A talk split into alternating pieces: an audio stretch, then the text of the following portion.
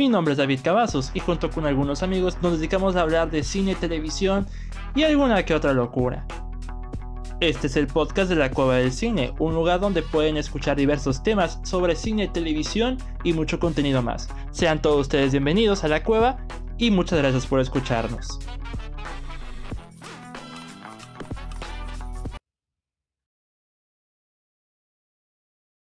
1. Bienvenidos amigos una vez más a la Cueva del Cine, mi nombre es David Cavazos. Este es el podcast donde siempre se retrasan los episodios a última hora por planes que resultan ser cambiados a cada rato. Este, este episodio se supone que salía el 26, ya como que recalentado de Navidad, pero por problemas de audio que veníamos sufriendo desde el episodio anterior, y Freddy lo sabe, pues se tuvo que retrasar y míranos ahora. Pero eh, este es el último episodio del año y obviamente contamos con la presencia del protagonista de la novela Dos Podcasts, Un Camino, Freddy Montes. ¿Qué? Me gustó, me gustó. Voy a hacer una imagen con eso. ¿Cómo estás, mi buen David? Muy bien. Este, ¿Cómo? Oye, pero también qué novela hacer este episodio, ¿eh? No, no sabe la gente cuántos retrasos ha tenido. Sí, o sea, te voy, a, te voy a decir la verdad. Este, como dije, este episodio sería el 26, el sábado 26, pero nos me cambiaron los planes al doble. Primero tuvimos fallas de audio y desde el episodio anterior, desde el, especial navideño, teníamos problemas porque me empecé a dar cuenta cuando estabas hablando de Ojos Bien Cerrados de Stanley Kubrick en el episodio pasado, Freddy. Ya estabas hablando de Tom Cruise y yo saqué el chiste de Tom Cruise gritándole a los miembros del staff por lo del COVID, ¿verdad? Y cuando veo la edición, porque tuve que editar desgraciadamente ese episodio, veo que mi voz no se escuchó. La, de Freddy sí, pero la mía no. Y yo como que algo raro pasa aquí. Y el miércoles volví a intentar con otra persona y no funcionó. Y, ¿y ahora qué puedo hacer? Y pues ya indagando, indagando, pues era mi problema, era problemas de audio desde mi parte. Y pero bueno, eso ya quedó en el pasado. Ahora el episodio recalentado se convirtió en otro episodio, episodio normal. El episodio de fin de año, Freddy. Fin de año puede ser, Freddy. Imagínate. Ya, ya el, último. Qué cosa. Y pues mira, es, una, es un momento muy importante para la Cueva del Cine, porque primero que nada, el próximo episodio, que si todo sale bien, si todo sale bien, si nada se retrasa, sería un milagro de año nuevo, sale el 2 de enero, sábado 2 de enero, y será el especial del episodio 50. El episodio 50, imagínate, nunca, nunca he pensado casi el episodio 50 y vamos a hablar de las mejores películas del año. Obviamente va a estar Nomadland porque ya la vi, eh, Promising Young Woman porque ya la vi. O sea, casi todas las buenas ya eh, para los premios ya las vi, excepto Minari. Así que habrá muchas, igual va a estar atascada de puros estrenos buenos de, de 2020, pero este episodio, mm, como me faltaban estrenos de por ver de lo mejor del año, de las prácticamente buenas, yo ya me quería adelantar con las peores. Y bueno, este episodio, el episodio número 49, es el episodio de las peores del año. El blog de la Cueva del Cine también va a sacar su propio top, aproximadamente de 25 películas. ¿Por qué? Porque también muy simbólico. El blog de la Cueva del Cine está por cumplir, sí, está por cumplir tres años. Tres años, se lo va a cumplir el día de mañana, 30 de diciembre, tres años, y e inició todo con un top. Así que también algo bastante simbólico y pues vamos a iniciar con las peores. Ya estoy eh, elaborando el top y esperemos que Freddy con las películas que tiene vamos a estar recargados de puro odio, porque eso sí, señores, vengo con puro odio. El mundo no me quiere ahorita. ¿Por qué? Muchas razones. ¿Recuerdas, Freddy, cuando hablamos de, de Me caigo de risa el episodio pasado? Sí, sí lo recuerdo. Bueno, vengo enterándome que ya no lo van a pasar por ahora, porque pusieron Dragon Ball.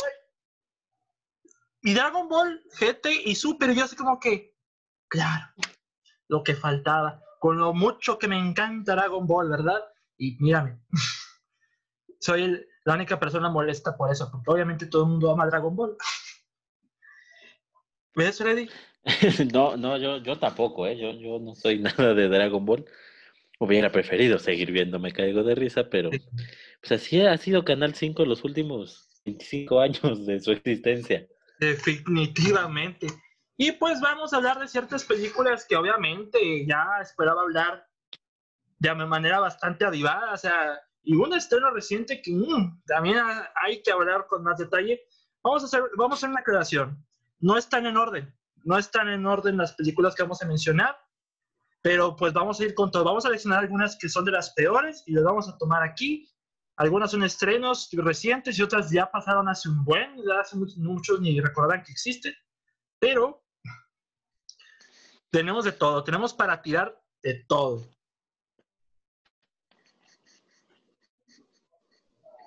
Pues sí, como, como debe de ser, porque no puedes terminar el año bien y feliz, tienes que terminarlo con odio, sacando todo lo que este docente no odiar, minarnos. Pues mira, pues si quieres, Freddy, para iniciar este episodio tan especial, este episodio del diablo, prepárense sus pentagramas, acomódense, disfruten de este episodio porque nos vamos a desquitar. Y el que primero que se tiene que desquitar es Freddy como invitado, como arma de dos filos, desde el podcast de Dos Basinia hasta la cueva del cine, que en el lado oscuro, como le llamo yo, que se, espero que se una Freddy. Inicia, inicia Freddy. Hablemos de la primera película que apestó este 2020. Eh, claro que sí, este, con mucho gusto, con mucho gusto. Voy a empezar con una película mexicana. Dirán ustedes, ¿para qué la fuiste a ver? Pues sí, ¿para qué la fui a ver? Pero la fui a ver a principios de año. Fue la última película que vi en cines antes de que, de que la pandemia llegara y, se hiciera de la suya, si no pudiera ir al cine en un buen rato. Esta fue la última película que vi en cines. Y además, este, bueno, la vi en los cines. ¿Qué, es lo peor del, del caso? La película se llama en español Loco por ti o Las píldoras mm. de mi novio. Mm. Imagínense nada más. No sé si la, la, tuviste la, la, mala fortuna de verla, mi buen David. No en el cine, pero sí, sí la, sí la vi. Y pues. Bueno, entonces quizás estés de acuerdo conmigo en que no solo es, porque van a decir ustedes, como se los decía, pues para qué entras a ver la comedia romántica mexicana.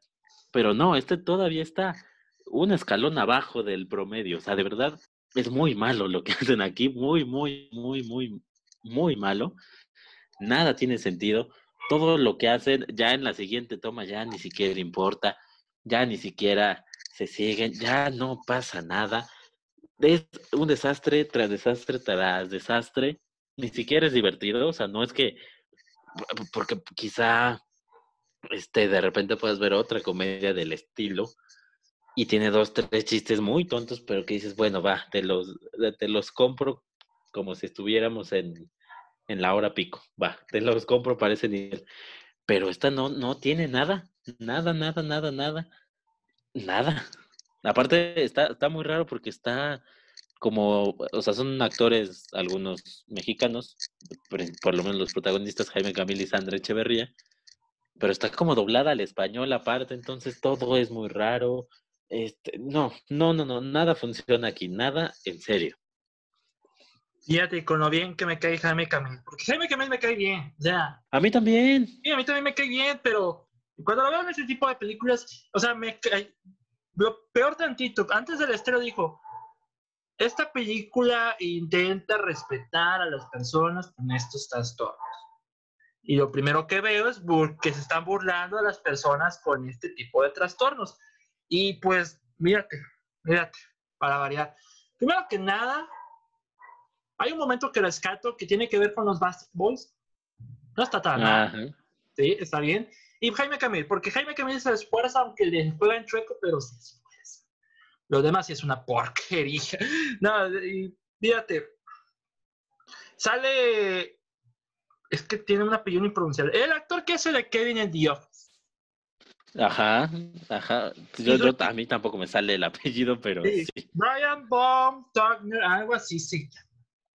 El problema es que este tipo lo solamente lo usan para el chiste del tipo que escupe inexplicable. Y, me cae, y peor, ay, voy a usar cada rato peor tantito en este episodio, van a ver. En una escena al principio, cuando está en esta junta de trabajo, y eh, este tipo que no me, Brian, de, eh, Kevin de The Office, Kevin, ¿verdad? Kevin, no Sí, es Kevin. Eh, empieza a hablar, se le cae la baba.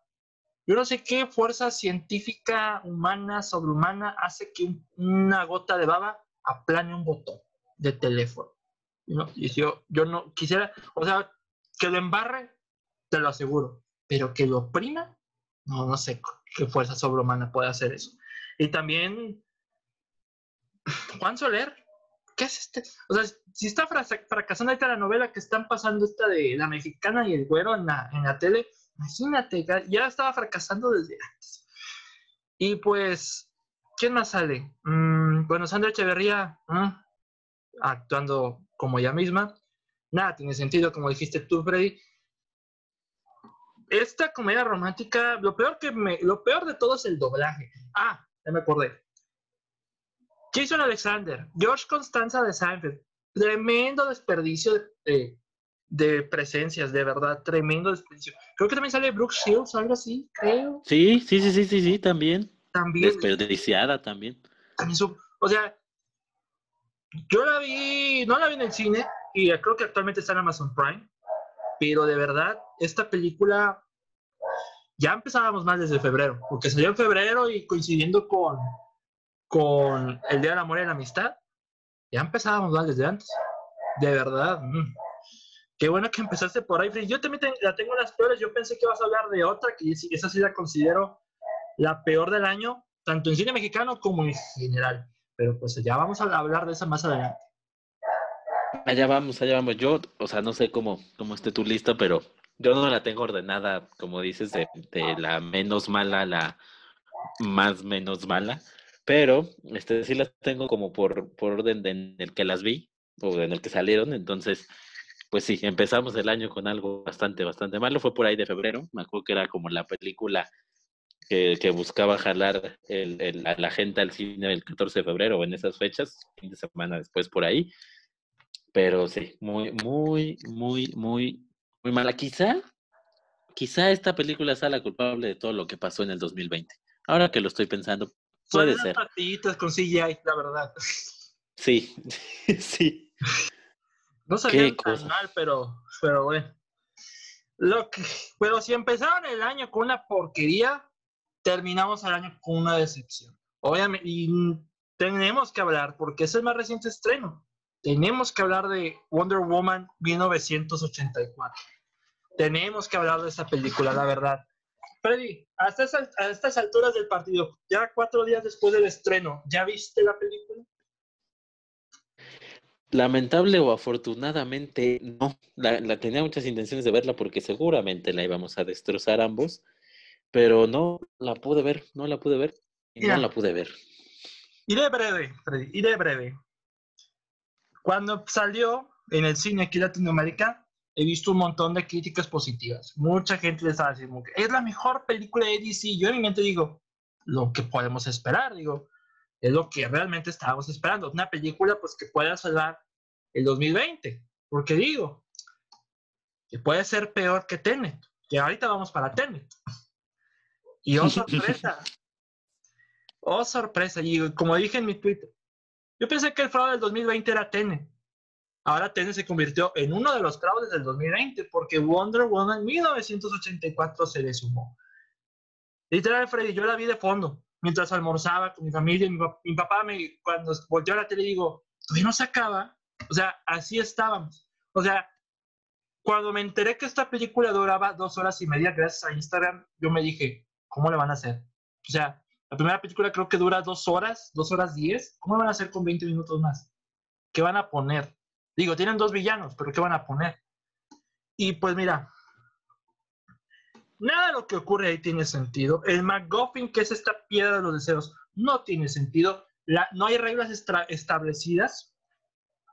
Gal Gadot, como la Mujer Maravilla, no actúa bien, obviamente, tiene muchos limitantes, pero a comparación de la primera que tenía muchísimo encanto, muchísima alma, muchísimo corazón, el desarrollo en, esta película la sentí estancada, como que no iba a ningún lado. No iba a ningún lado. Chris Pine aparece de la nada y también no tiene mucho sentido. El que más me gustó en la película es Pedro Pascal como el villano, y eso que también tiene, el villano tiene muchos problemas, pero al final de cuentas es el que mejor desarrollo tiene. Es el único que inicia con desarrollo y se cierra el desarrollo. O sea, al final de cuentas es el único. Y Kristen Wiig como Bárbara o Chita es otra Electro. Básicamente es otra Electro. En toda la extensión de la palabra. Yo pensé que esta película iba a triunfar, iba, iba a hacer otro regalo de Navidad junto con Soul, que Soul es una tremenda maravilla. Cosa que en Wonder Woman, la Mujer Maravilla, 1934, no es ninguna maravilla. Y pues yo lo puse en mi reseña. Yo pienso que la mayoría de las críticas positivas fueron porque la vieron en el cine. Y en el cine obviamente la han de haber disfrutado más. Pero ¿qué pasó con los tipos que, como yo, que tenemos HBO Max, aunque sea con VPN, y pudimos ver la película en la tele o en la laptop, del celular, nos percatamos más de los problemas que tiene. Y pues hay películas que duran dos horas y media o más, que tienen mucho mejor ritmo. Avengers Endgame dura tres horas, pero tiene un muy buen ritmo, porque está, está bastante bien seccionada en lo que nos va contando. Con Wonder Woman te pesa, te pesa mucho esa duración, porque ves que hay muchas escenas que sobran, hay muchas subtramas que sobran, muchas situaciones que sobran, y al final de cuentas, tenían razón algunas de las personas que les estaba comentando, es una película muy cursi, como que intentan homenajear a la serie de los 70s y las películas de Superman de los 70s, pero les, les salió la cursilería más no poder, y al final, ni hablar. Yo quería amar esta película como yo amé la primera. Yo venía con todas las expectativas del mundo. No iba con mucho hype porque al final de cuentas yo espero otro tipo de películas. Yo sé que producciones grandes pueden sorprender o decepcionar, pero no pensé que tan feo. Pobre Wonder Woman, pero pues qué manera de, de, cerrar, de cerrar el año con blockbusters. De verdad, Freddy, de verdad. Yo de verdad que la quería ver y tengo mucha curiosidad porque pues es eso, no es nada más que a quien no le gustó la primera crea que esta es mala, no, o sea, también como tú dices, mucha gente que amó la primera, eh, o sea, está, está en, el, en el tenor de que esto es como algo muy aparte, como que se salieron de, no, no canon, se salieron de toda la forma que tenían de hacer cine, de dirigir, de escribir, de presentar personajes y que, pues sí, es sencillamente una porquería, es lo, lo que más he leído. Sí, al principio este, recibió muy buenas críticas hace unos meses que, que iba a salir, ya no salió y demás. Pero como platicábamos por ahí en el WhatsApp, pues la prensa amiga que sale al principio y habla bien, pero ya que empieza a hacerse, a llegar a más, a más ojos y oídos, pues sí, esto se convirtió en, en un desastre en, o sea, en todos sentidos, más allá de la película, o sea, todas las críticas y todos los que hablan de ella en general es o sea, se refieren a ella como, como realmente desastrosa. Entonces tengo mucha curiosidad por verla, por ver qué es lo que la hace tan mala, tan mala, o sea, de verdad tan, tan, tan mala. Y espero, pues no sé, si ya después de tanta cosa que he oído, diga, ah", o si de verdad secunde tu, tu idea. Yo me aburrí. Yo pensé que me sucedería con esta película, yo me aburrí. Sobre todo por el ritmo, el ritmo es terrible. Como te digo, muchas cosas sobran. Si la película hubiera durado una hora cincuenta, muchos se habría salvado y por mucho. Se habría salvado de esta mención. Pero de verdad, yo, y pone tú, la prensa fue la que la calificó de una maravilla, de maravilla, con calificaciones altas. Pero también la gente, o sea, la, gente que fue al cine a verla y se la pasó en grande, porque probablemente era su regreso al cine. Yo no he vuelto, yo no he ido al cine desde febrero con Birds of Prey, yo no he ido al cine desde entonces probablemente eh, para muchos este era su regreso al cine, se atrevieron a regresar y se la pasaron en grande. Y lo entiendo, porque para eso está el cine, para disfrutar la película. Pero en mi caso, si hubiera ido a verla, yo me habría enojado de pagar 100 pesos por esto. O sea, qué bueno que la vienes yo, Max, la verdad. O sea, yo no estaba de humor para gastar dinero en Navidad y menos al saber el resultado final de esta cosa. Incluyo, incluyendo el CGI, que tampoco es que me fije mucho en el CGI en las películas, pero también se pasaron. Chita es otra Cats, de verdad. Chita es otra Cats. Y eso que Cats se ve mejor que Chita. Ahí te lo encargo. Pero bueno. A ver, Freddy. Ya, ya, pues sí, ya, me pues estás sí, pues sí, cosas. ya me está saliendo la, la vena, Freddy. Vámonos. Si así soy como Wonder Woman, imagínate con la siguiente que voy a mencionar. Vámonos. Sigue, Freddy, sigues tú. No, pues me da, me da miedo. Creo, si, si hay ya este enojo y dices que te vas a enojar más con la que sigue, creo saber, creo saber cuál viene, pero vamos a, a, guardar un lugar antes de esa. Y yo me voy a ir con una película de la que tampoco esperaba mucho después de ver el, el tráiler, después de ver su, su diseño de arte y demás, pero pues terminó siendo, creo que todavía peor de lo que esperaba y de lo que se esperaba en general. Me refiero a la, película de Josh Trank, Capone. Mm. Capone. ¿La viste? Me imagino que sí. No. Esas fueron de las que yo en mi mente vi, cuando yo vi la reseña de Osva. Saludos a los. Saludos. Yo vi la reseña de Osva y dije, muchas gracias Osva, me ahorraste dos horas de mi vida. No la he visto. No la he visto, la verdad. Pero pues ya yo, ya con Just Trank, el tipo está fuera de, de, sus de sus cabales, como dirían, de sus cabales, hostia. Pero no, no lo he visto. Pues qué bueno, qué bueno que le hiciste caso al buen Osva, porque en efecto es una película muy desafortunada. Parecía que lo que podía salvarla un poco quizá era la actuación de, de Tom Hardy. No, no, no, tampoco, tampoco Tom Hardy está está muy bien que digamos en esta película. Y todo en ella es fallido porque no entiendes nada de lo que te quiere contar. Nada, nada, nada. ¿Qué nos quiere decir a través de este personaje? ¿Quién sabe? Nos quiere contar una, una, una, ok, pon tú que no tiene ningún mensaje, que solo nos quiere narrar este, un, un hecho de su vida, algo, algo, algo en específico, pues no, no es, no es ni siquiera entretenido, no es nada interesante está claro, porque no es la historia de Capone cuando es mafioso, sino ya, ya sale de la cárcel y que ya está en las últimas de su vida y demás. Entonces está claro que nos quiere dar un mensaje, o sea, que su idea no es entretener, enseñar, no, nos quiere dar un mensaje, pero no te, no, ni él tiene idea cuál es, y mucho menos el espectador tiene idea de cuál es, porque ahí te va dejando cositas y ya, nunca las enlaza, nunca nada. Y parecía que lo, que lo único que importa aquí es que si eres malo y eres un mafioso, pues estás un viejito muy pedorro porque se la pasa pedorreándose Capone en toda la película, literalmente, se la pasa cajunceándose en la película entera. Para mí la única que ahí se salva, medio salva, es, es Linda Cardellini, de la que hemos hablado bastante en este podcast. Ay, ya, voy, a, voy, a, verla por ella, pero nada más en las partes donde está ella. Sí, sí, sí. Sí, ve, ve las partecitas. Es, o sea, después de Tom Hardy es como la, la que le sigue en cuanto a protagonismo, entonces tiene bastantitas. Pero pues sí, mira, ponle en silencio, pon sus, pon sus partes y sus partes no de ella, sus partes de las que salen en la película. Está bueno. Este, y ya. Y ya, porque lo, lo hace bien, la verdad, ya lo hemos comentado mucho y no nos podíamos ir del 2020 sin platicarlo. Es una muy buena actriz y, hasta cierto punto infravalorada porque tiene, tiene mucho, mucho talento. Mucho Pero no, la película no, no funciona. Eh, el, el, el, maquillaje, como tienen a, Tom Hardy, tampoco parece hay un reptiliano muy raro. Este, nada en la voz, nada Hardy funciona. Quizá podríamos rescatar un poco de los vestuarios, uno que otro de escenario, no salen mucho de la casa, de todos modos, la casa es preciosa, es muy bonita.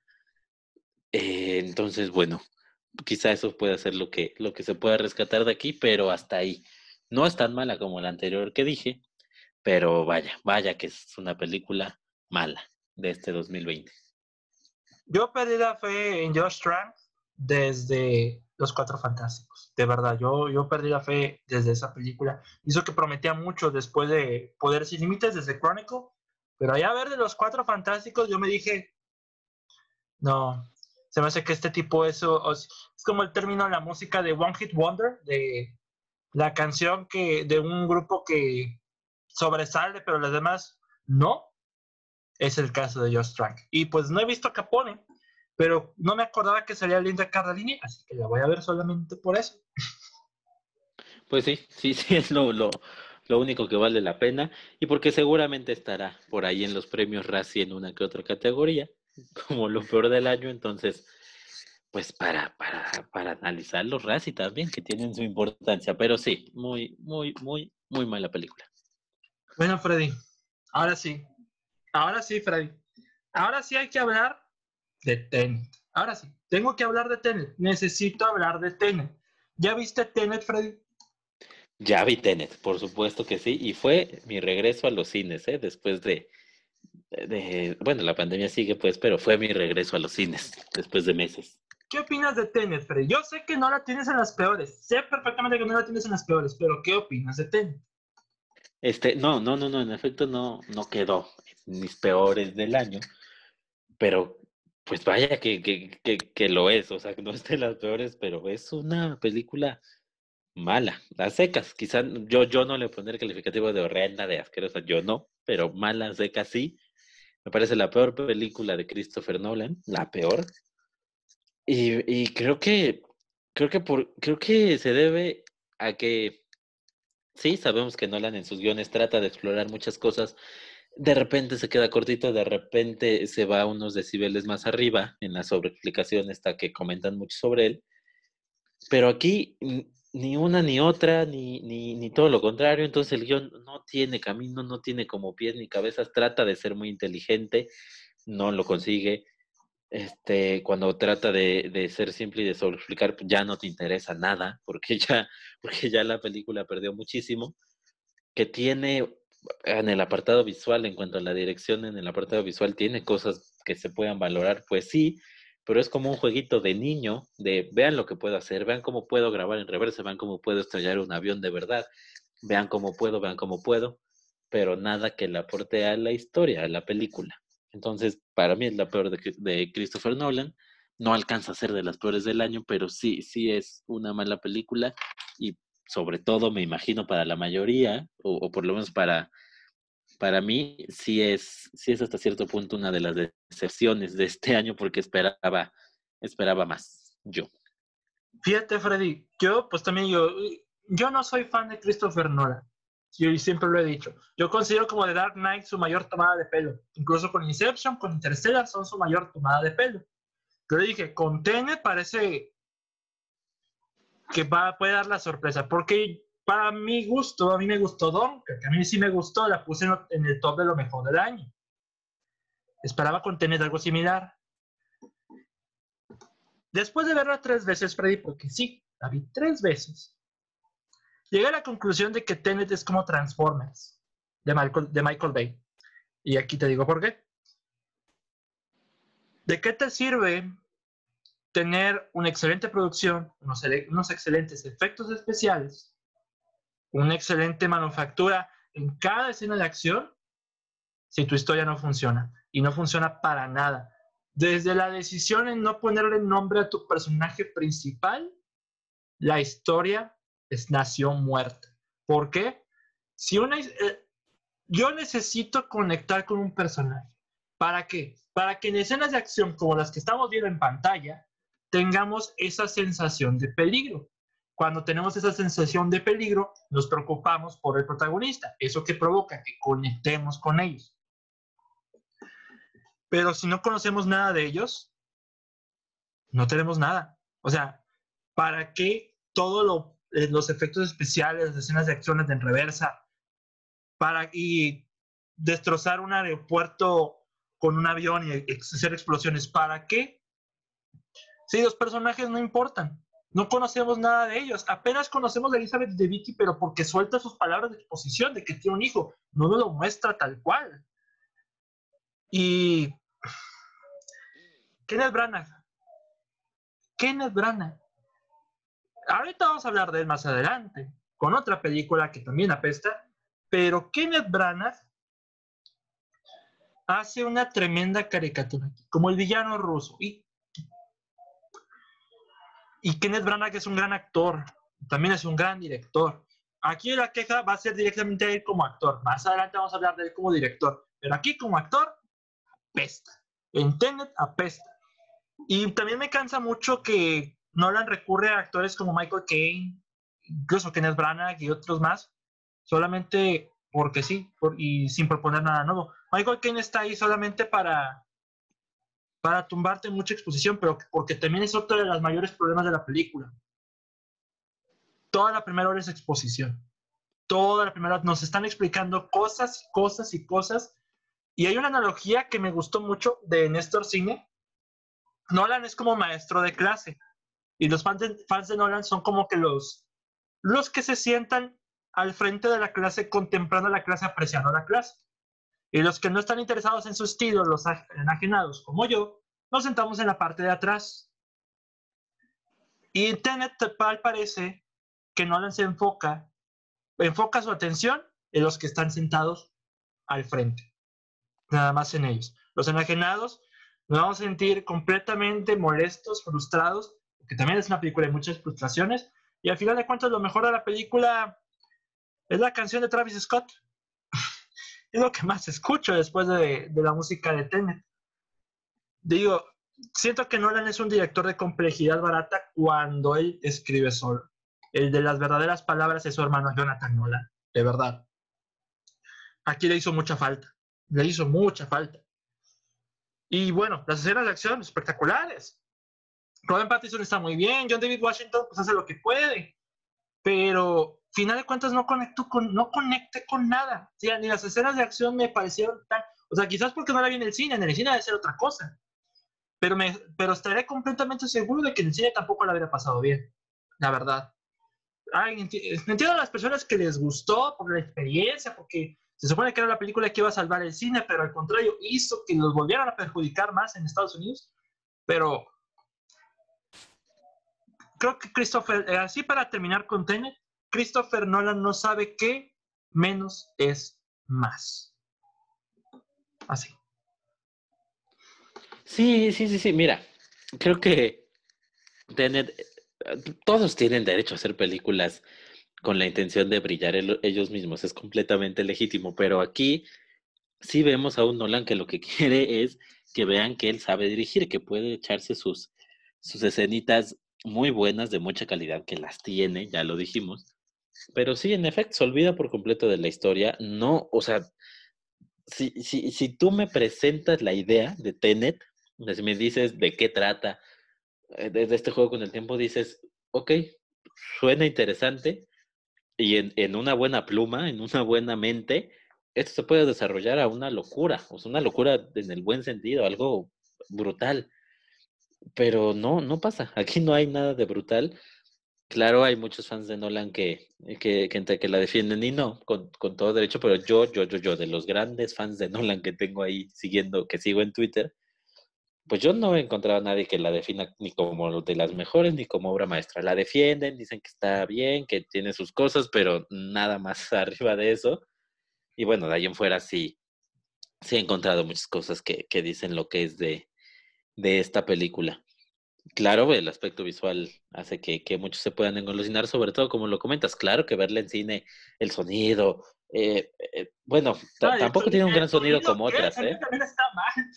Sí, el sonido también está mal, no tiene, no es grande como en otras cosas, pero es un problemita de, de, del, de la mezcla de sonidos, o sea, de las voces y demás.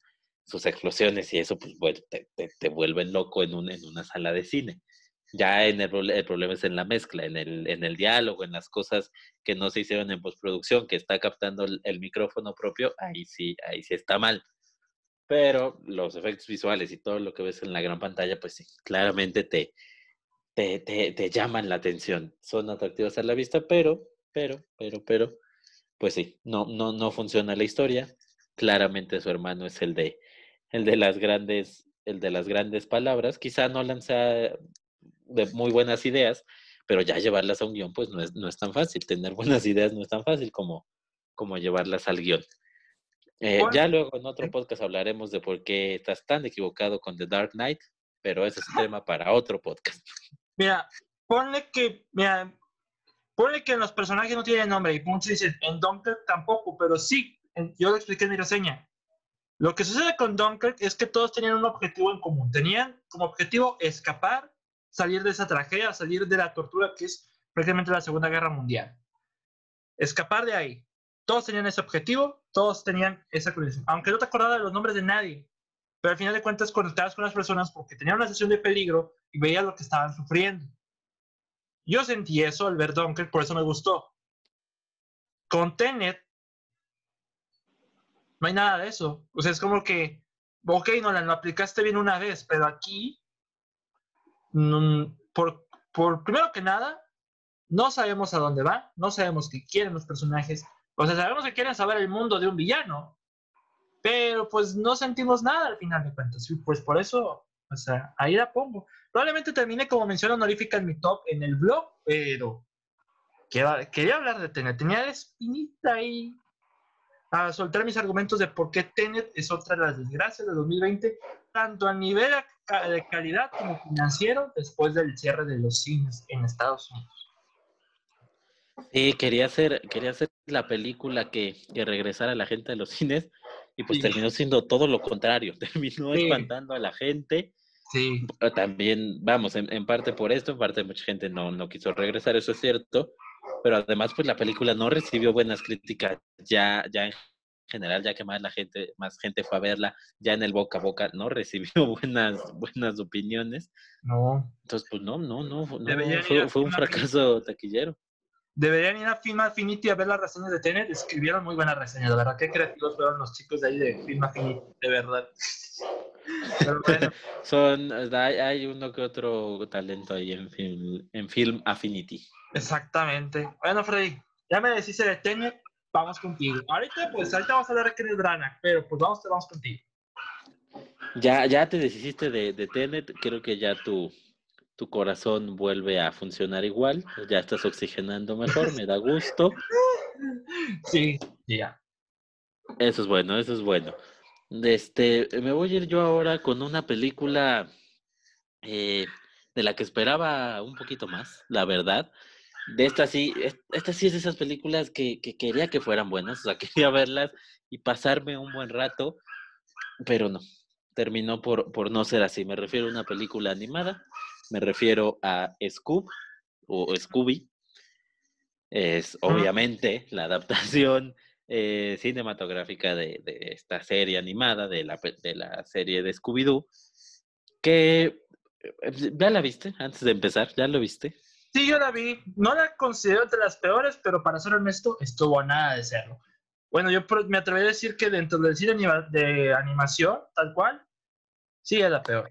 sí, es la peor, sí, definitivamente. Sí, sí, sí, sí. Probablemente sea la. Del, cine de animación, sí, probablemente sea la peor. Ahí peleándose un poco con, con Soul, tan cierto. Este. Scoob. Scoob, Scoob, Scooby. Este. Los problemas empiezan desde que vemos de qué trata. O sea, no, no es como, como en Scooby-Doo, el live action, donde en efecto inicia en que se separan, pero luego inmediatamente después se vuelven a unir y empiezan a, llevar un, misterio ellos juntos con sus propias, con sus propias este, cuestiones ahí de, arreglarse y de quedar bien, pero están juntos. Vemos al, elenco junto y entendemos lo que es esta pandilla y misterio a la orden. En Scoob, en esta película del 2020 animada, la película empieza en que Shaggy y Scooby bueno, empieza con, un intro fantástico. Eso sí, el intro, los primeros cinco minutos a mí me encantaron. Muy buenos. Después de ahí se van a, adelante en el tiempo, porque el intro es como se conocen y resuelven ahí un misterio sencillito. Y de ahí cortamos a ellos ya adultos y Shaggy y Scooby se separan del grupo. Terminan separándose del grupo y pues no se vuelven a unir jamás. Nunca volvemos a ver a, Misterio a la Orden. Cosa extraña en una película que, dicho por las propias personas que lo hicieron, es una introducción a, este mundo y buscaba tener secuelas y buscaba abrir un, universo, bueno, busca y seguramente lo hará, de, de, las, de las series animadas de Hanna-Barbera, llevarlas al cine. Pero ¿cómo introduces una película de Scooby-Doo y de Misterio a la Orden con una separación de tus protagonistas. o sea, si buscas que un niño llegue y conozca por primera vez a estos chicos animados, pues no va a entender jamás qué es lo que está pasando y por qué la premisa de la historia, que es la separación de este grupo, pues no le va a importar a nadie. O sea, te importa porque viste la serie, pero no te importa por esta película. No te importa si se separan, si se reúnen, si los encuentran, si se pierden, no te importa nada. Y en esta desconexión y en esto no darle importancia a los protagonistas, a, a, los personajes de la serie, pues terminan por ser más entretenidos los personajes secundarios que aparecen con mucho más encanto, con mucho más fuerza. Y ahí, aquí nada funciona y de verdad yo quería que funcionara. Tiene el problema de estos tiempos, muy de estos tiempos, de estos últimos años, de querer parecerse a una película de superhéroes, de querer hacer acción, aventura, cuando Scooby-Doo es misterio. Imagínate qué refrescante hubiera sido ver una película para niños con ese toque de misterio infantil o, familiar que tenía la serie, verlo en la pantalla grande, que resolvieran un misterio de verdad, con su tono de, oscuridad, que dejara al lado la aventura, eh, las, estas cosas que manejan aquí, que viéramos una película de una hora y cuarto, de una hora veinte, sobre un misterio que resolver y que nos presenta estos personajes y ya si quieres en la secuela ya los separas, entonces ya empiezan a ver otras cosas, sí, pero como una introducción no funciona, no respeta nada de, de, la serie original ni de lo que es el universo y todo esto se puede resumir a que es una película de superhéroes que nada más le metieron a los personajes de Scooby-Doo para jalar dinero y jalar vistas. Pero hasta ahí no tiene nada de Scooby-Doo, todo es completamente gratuito. Quizá haya dos, tres gags por ahí en la película que sí funcionan, que aquí sí, a diferencia de, de otras películas, aquí sí tiene sus, sus momentitos individuales salpicados que funcionan, pero en general no, no, no. Mira, esta película es la prueba de por qué la adaptación live action de 2002 es una campeona. O sea, claro. la, verdad, primero que nada por Linda Cardellini, pero pues, eh, pero sí, pero vas a las palabras. Siento que el mayor problema de Scoob es el tono. La película cambia de tono a cada rato, vamos demasiado rápido, se siente tan sobrecargada de cosas que ya no te importa lo que sucede. ¿Qué es lo de Captain, Falcon? Que, que Scooby es un descendiente, del perro de no me acuerdo quién. Que se tienen que separar. Que el villano, que no me acuerdo también cómo se llama. Nada más que lo interpreta Jason Isaacs. Y, o sea, la culpa de todo la tiene Simon Cowell. ¿Qué hace ahí? ¿Qué hace ahí Simon Cowell? No sé. O sea, como que, no sé, ¿qué hace ahí? que regresa a American Idol o el programa donde salió pero en Scooby no tenía nada que hacer. Era él, él es el culpable de todo lo que sucede en la película ya cuando pasa los geniales primeros cinco minutos. Pero de ahí, ya cuando, cuando ves que esta película tiene cinco guionistas, es que algo no estaba bien. Y pusieron de todo para que, intentaran que funcionara. Me agradaron mucho los, eh, digamos que la animación está 50-50. 50%, se ve muy bien y el otro 50% se ve seco. Y se ve, se siente en algunos momentos. Pero en conforme a los personajes, el Misterio de la Orden, Misterio de la Orden como tal, están muy bien. El problema es que cuando los separan, ahí sí se rompe todo. Pero lo que menos disfruté son los secundarios. Los de Captain Falcon, el perro de eh, Dynamite, algo así, y la otra, no, no, yo sentí esto en ese Scooby.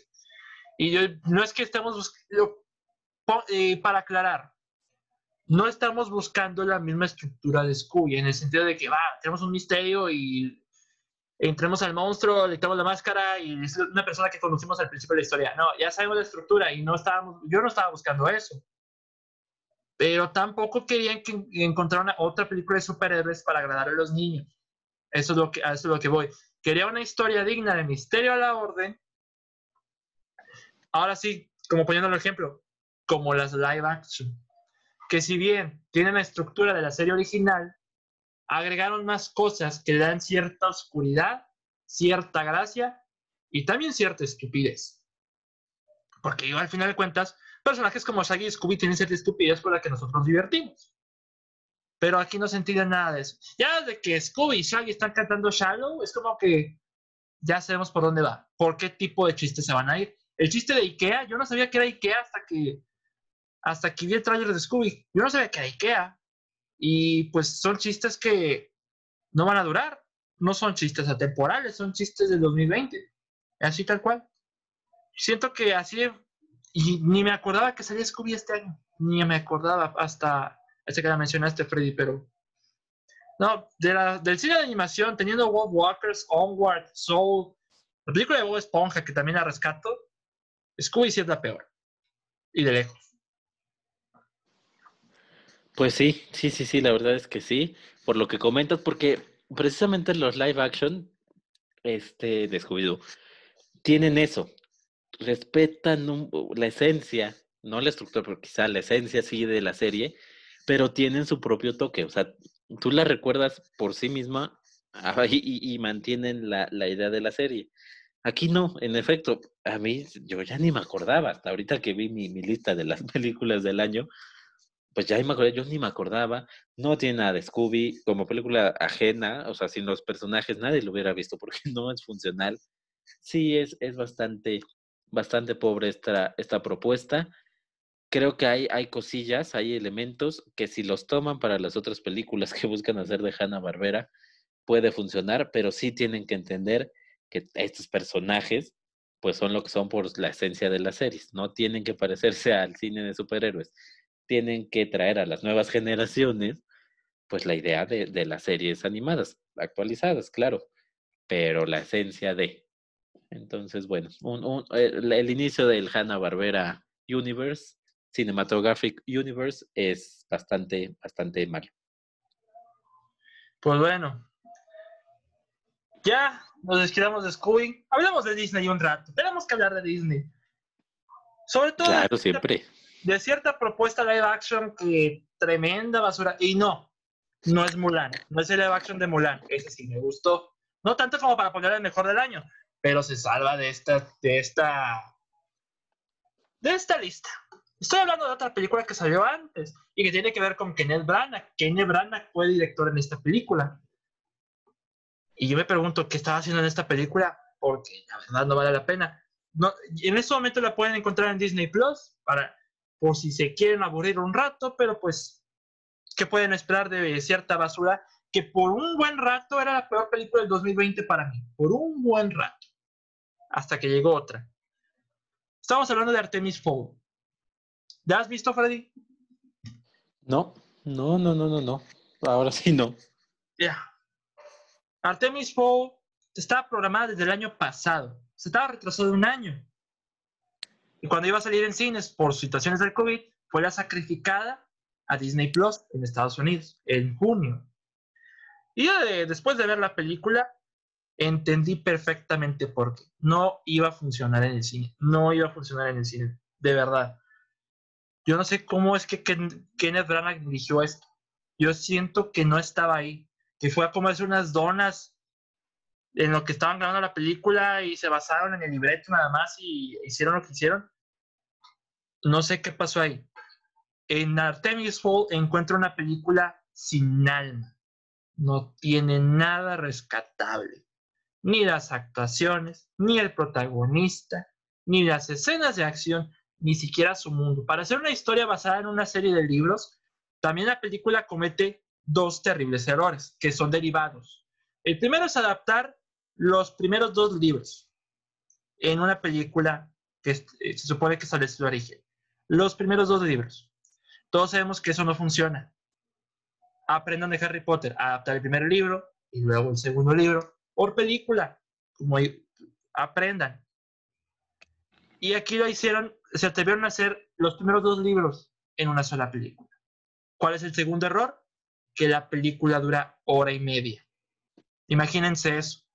Y, póngale, dura hora y media.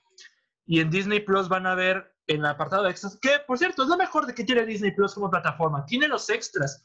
Te ahorras muchos Blu-rays con ello. Eso me agrada. Pero con Artemis Fall hay un montón de escenas eliminadas en la película, en los extras. Un montón de escenas eliminadas. Cortaron muchas cosas. Y se nota. La película no va a ningún lado, no nos establece en el mundo que conocemos. Haz de cuenta que se brincan todo, todo. Sale Josh Gad en la película, ni siquiera, es la, la media estrella que puse, la media estrella de 5, Josh Gad, ni eso. sea, y, para mí esta película era un cero. Pero, de verdad, es, la, es probablemente de las películas más aburridas que vi del 2020. Y Judy Dench necesita otro agente, porque primero Cats y luego esto es como que, ¿qué te metiste, hija? O sea, señora, mejor dicho, consígase otro agente que le ponga mejores proyectos porque ya van dos, dos strikes. Y el muchachito, Artemis Hall, el protagonista, qué mal actúa. Pobrecito, qué mal actúa. Colin Farrell hace lo que puede, estar más ahí de encerrado. Me recordó mucho a esta película de Disney del 2018, que también la puse como lo peor en su año de Un viaje en el tiempo. ¿Te acuerdas de esa, Freddy? Este, no, creo que no. Qué bueno. Creo que no. Yo la puse Un viaje en el tiempo, la de Oprah y la de la otra de Mindy Kaling y, este, y demás. Yo la puse en lo peor del 2018 de su tiempo. Y Artemis Fowl fácilmente estaría en, esa misma posición. Es otro A Wrinkle in Time. Es igual, de verdad. Si se quieren aburrir, vean en Disney Plus. Si se quieren aburrir, se quieren dormir, si es un buen somnífero. Yo cuando la vi dije, nada, esto es interesante. Ni siquiera las escenas de acción, porque ni siquiera conocemos el mundo de Artemis Fowl como tal. ¿Sí? Nada más nos dicen, es un niño, es un genio criminal. Y ni siquiera vemos eso. Nada. Y el mundo, la hada que le acompaña tampoco tiene desarrollo. Nada tiene desarrollo. No conectamos con nada. Y al final es como que, al final se atreven a establecer una secuela. Y yo digo que, ¿cómo te atreves a establecer una secuela después de esta basura?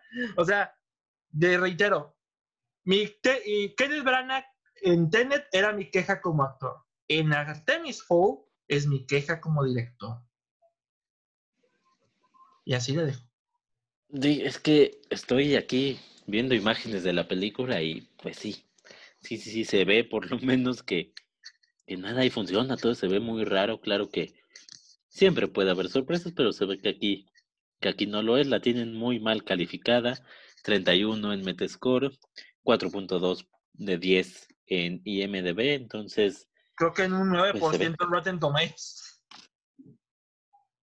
Sí, estuvo, fue unánime. Yo, fue unánime. Tal cual. Pues sí, es lo que se ve, ¿eh? Y la verdad es que ya, o sea, ahorita que, estaba viendo el póster y demás, pues recuerdo ahí haberla, haberla visto en su momento que, o sea, ver el póster y que estaba disponible ahí en internet y demás, pero pues no, nada de ganas y ahora Ahora entiendo por qué. Y no, no, no, yo, yo no creo este, verla en Disney Plus tampoco, pero pues si usted quiere dormirse, a recomendación de David Cavazos, pues véala. Otro fun fact, en los trailers que salían para cines, nada de eso sale en la película, en el resultado final, nada de eso. O sea, yo cuando vi, que no te mostraba, la película no mostró nada que decían los trailers, y yo, ah, vamos a ver, si tienen razón, no, no mostraron nada, o sea, nada, hay escenas que faltaron y se ven en las extras, se ve, está abarrotado de extras. Me di cuenta. Pero ya, ¿para qué quiero revisitarlas si no mm, es aburrimiento garantizado? Sí, oye, que, que pase eso es porque sí traían un despapalle para que tus escenas del tráiler no salga ninguna. Es porque editaron, cambiaron, movieron y ni así le salió algo bien. Bueno, Vamos, Freddy. Continúa. Híjole, híjole, híjole. Ok. Voy a seguir con una, pues una película otra vez. Vuelvo al cine mexicano. No es malinchismo ni mucho menos, pero pues son malas, son malas. Y aquí apareció en mi lista, curiosamente. Entonces, bueno, vamos con otra película. Esta me parece ligeramente mejor a la, a la mexicana anteriormente mencionada, pero igualmente mala digan lo que digan, me pareció muy mala. Eh, oficialmente, oficialmente, en, en, varios sitios es una película del 2019, en otros tantos del 2020, pero bueno, se estrenó en México en 2020 y me refiero a, a Cindy La Regia, tu, tu, tu compatriota de Nuevo León. Pues esta sí la viste, porque vi que, que, la tienes ahí en Letterboxd, esta sí la viste. Mm, no lo vi, le doy, le, le doy ese beneficio, no lo di, pero eso sí, qué pésima representación de los regios, de verdad, es, es lo, lo que me afecta. O sea, películas como Ya no estoy aquí enaltecieron el cine regio y esta cosa que viene desde Ciudad de México, no desde Monterrey, desde Ciudad de México, mm, ahí ves. Pero sí, yo puedo argumentar que Cine de la Regia tuvo mucha controversia. De mi maestra de sociolingüística me recomendó ver la película para ver cómo hablaban los regios y los ciudadanos. Y pues, pues nada más por eso la vi. O sea, no le quise hacer reseña porque en ese entonces me dio mucha flojera. Pero tiene razón. Está por encima de Loco por Eso te lo concedo. Sí, pero es, lo mejor que se puede decir de esta película. Eh, tiene, o sea, tiene los chistes, vamos, de, de la eterna pelea entre eh, la gente que vive en el centro y la gente que vive en el norte, pero más allá de esos chistes básicos de la quesadilla con queso y sin queso y, los se casan entre primos, más allá de eso, pues sí, no, no hay como una clara representación de nada, no ves un choque de culturas de nada. Y me llama mucho la atención, por supuesto, sobre todo por, por el famosísimo artículo de Fernando Solórzano, donde decía que era una película que arriesgaba y que... Sí, no, y eso que Fernando Solórzano tiene buenos argumentos para todo de aquí. Bueno, puedo entender sus argumentos, no los comparto, pero no así como para tirarle hate como otros, así como que no, no sabes nada. Tampoco, o sea, yo respeto a Fernando Solórzano, se me hace muy buena explicando sus argumentos, así que no me quejo de ella, la verdad. No, sí, exactamente, es, es, es muy buena. O sea, puedes estar de acuerdo con ello, ¿no? Pero argumenta su, su, idea muy bien. Pero pues en este caso en particular, pues sí parecía que, que tenía ahí a, a, un compa o, a, o sea, la productora era su amiga o no sé. No sé. Porque, o sea, hasta de repente la, la veías hablar y era como, o sea, era como otra Fernanda sea, era como muy forzado ya el, el es, es algo nuevo, es algo que, que, que arriesga pues no, no, no arriesga nada. Es una comedia mexicana del montón. Este, no empodera nada, no empodera a nadie. Quizás mm. no sea ofensiva, entre comillas, para nadie, pero ya, ya tan solo aquí David Cavazos, que es del norte de, de Nuevo León, pues nos está diciendo que es una pésima representación, entonces, pues ya por ahí podemos empezar. Pero, en fin, creo que, creo que acabas de, de decir algo quizá inconscientemente, pero muy certero. Es muy, muy de la Ciudad de México. Es muy de cineasta progre de la Ciudad de México. Creo que por eso gustó un poco en ese sector, en la, en la crítica capitalina, de estos de, de, hagamos películas sin ofender. Quizá por eso gustó, porque como que se como que no ofende a nadie y entra muy bien en conceptos estos de, de, parejas del mismo sexo, de, cómo allá son conservadores, entonces viene aquí y descubre que, que, que, en México también hay un país que no es conservador y que todos liberales y todo eso.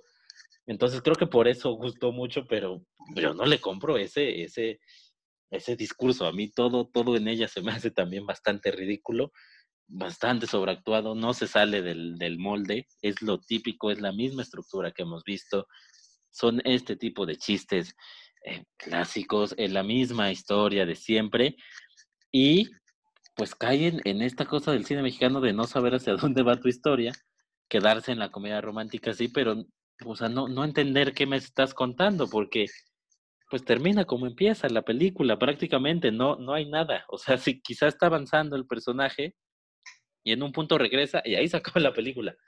No hay nada redondo aquí, va y regresa y es de eso trata.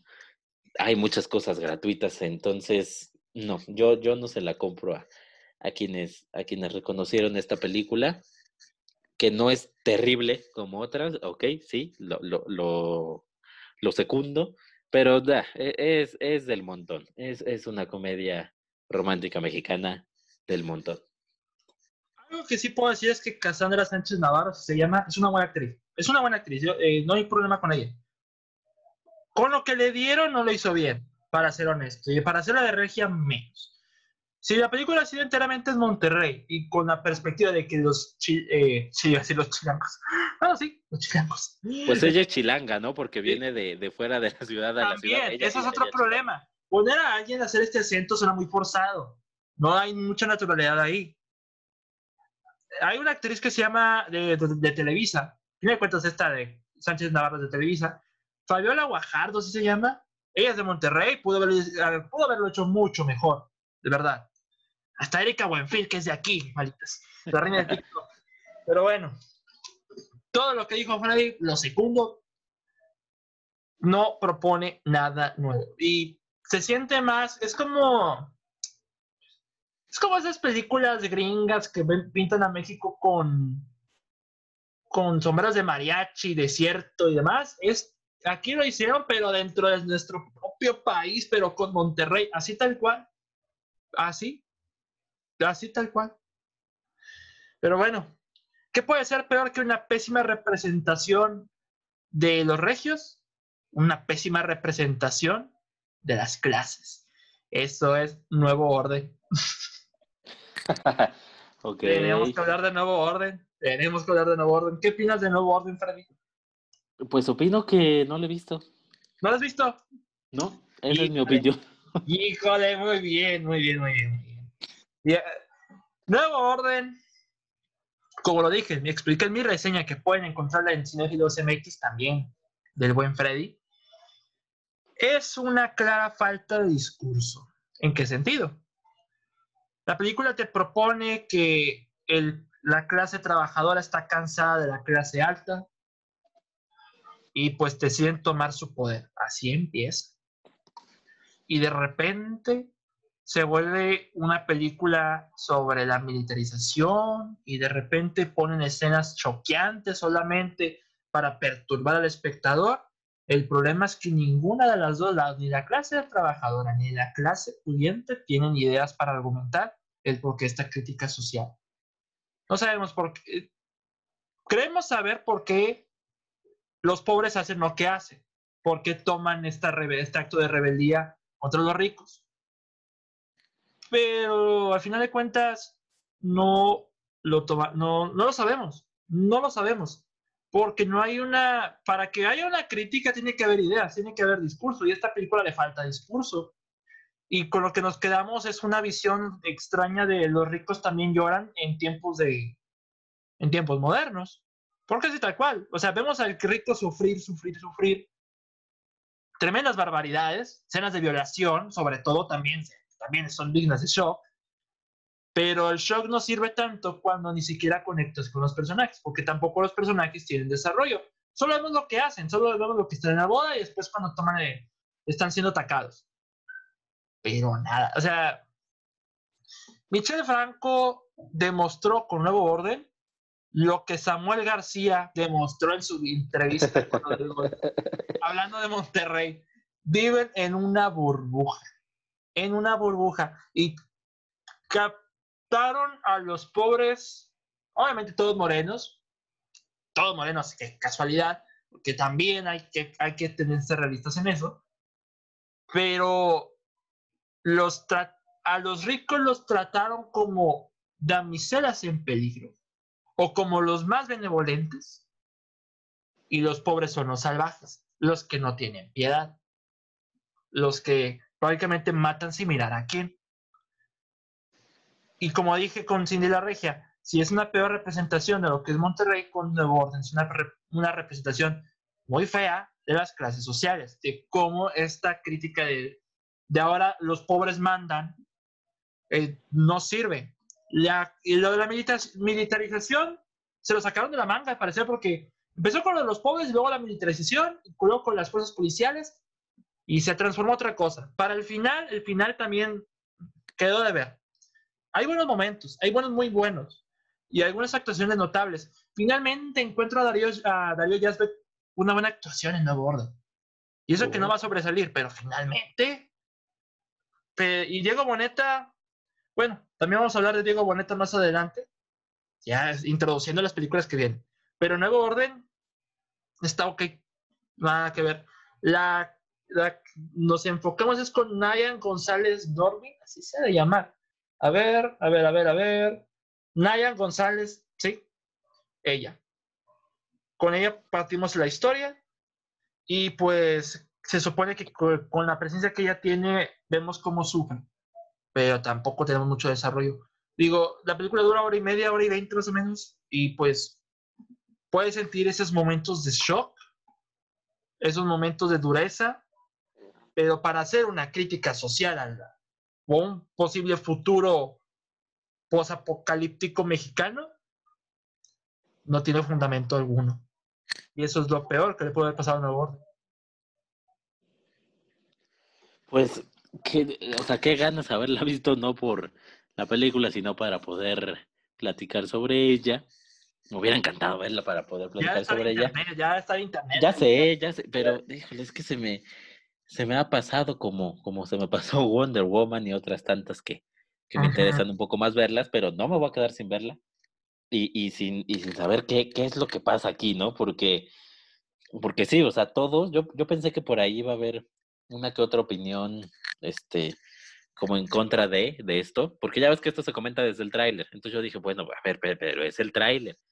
Y no, parece que, que, que, en efecto la película va sobre eso, tú que comentas, y que se sigue en esta línea y que sí, las ideas, que quizá puedan ser buenas por, o no, que hay gente que dice que la idea en sí, lo que él, o sea, que, su, que se ve que su intención era buena y terminó saliendo al revés, o sea, todo lo contrario, pero que, o sea, que como su intención, o sea, según su mente, él lo que quería era enaltecer a la clase trabajadora, pero que le salió al revés. Pues mira, por, eso me dan ganas de, verla. Es más terrorífico para algunos jugar golf y esperar a que su papá le pague en la semana a ver nuevo orden, la verdad. Sí, mira, mira, por lo menos no lo hizo ver ocho veces nuevo orden. El papá de Samuel García por lo menos nada más lo llevó al golf. Exactamente.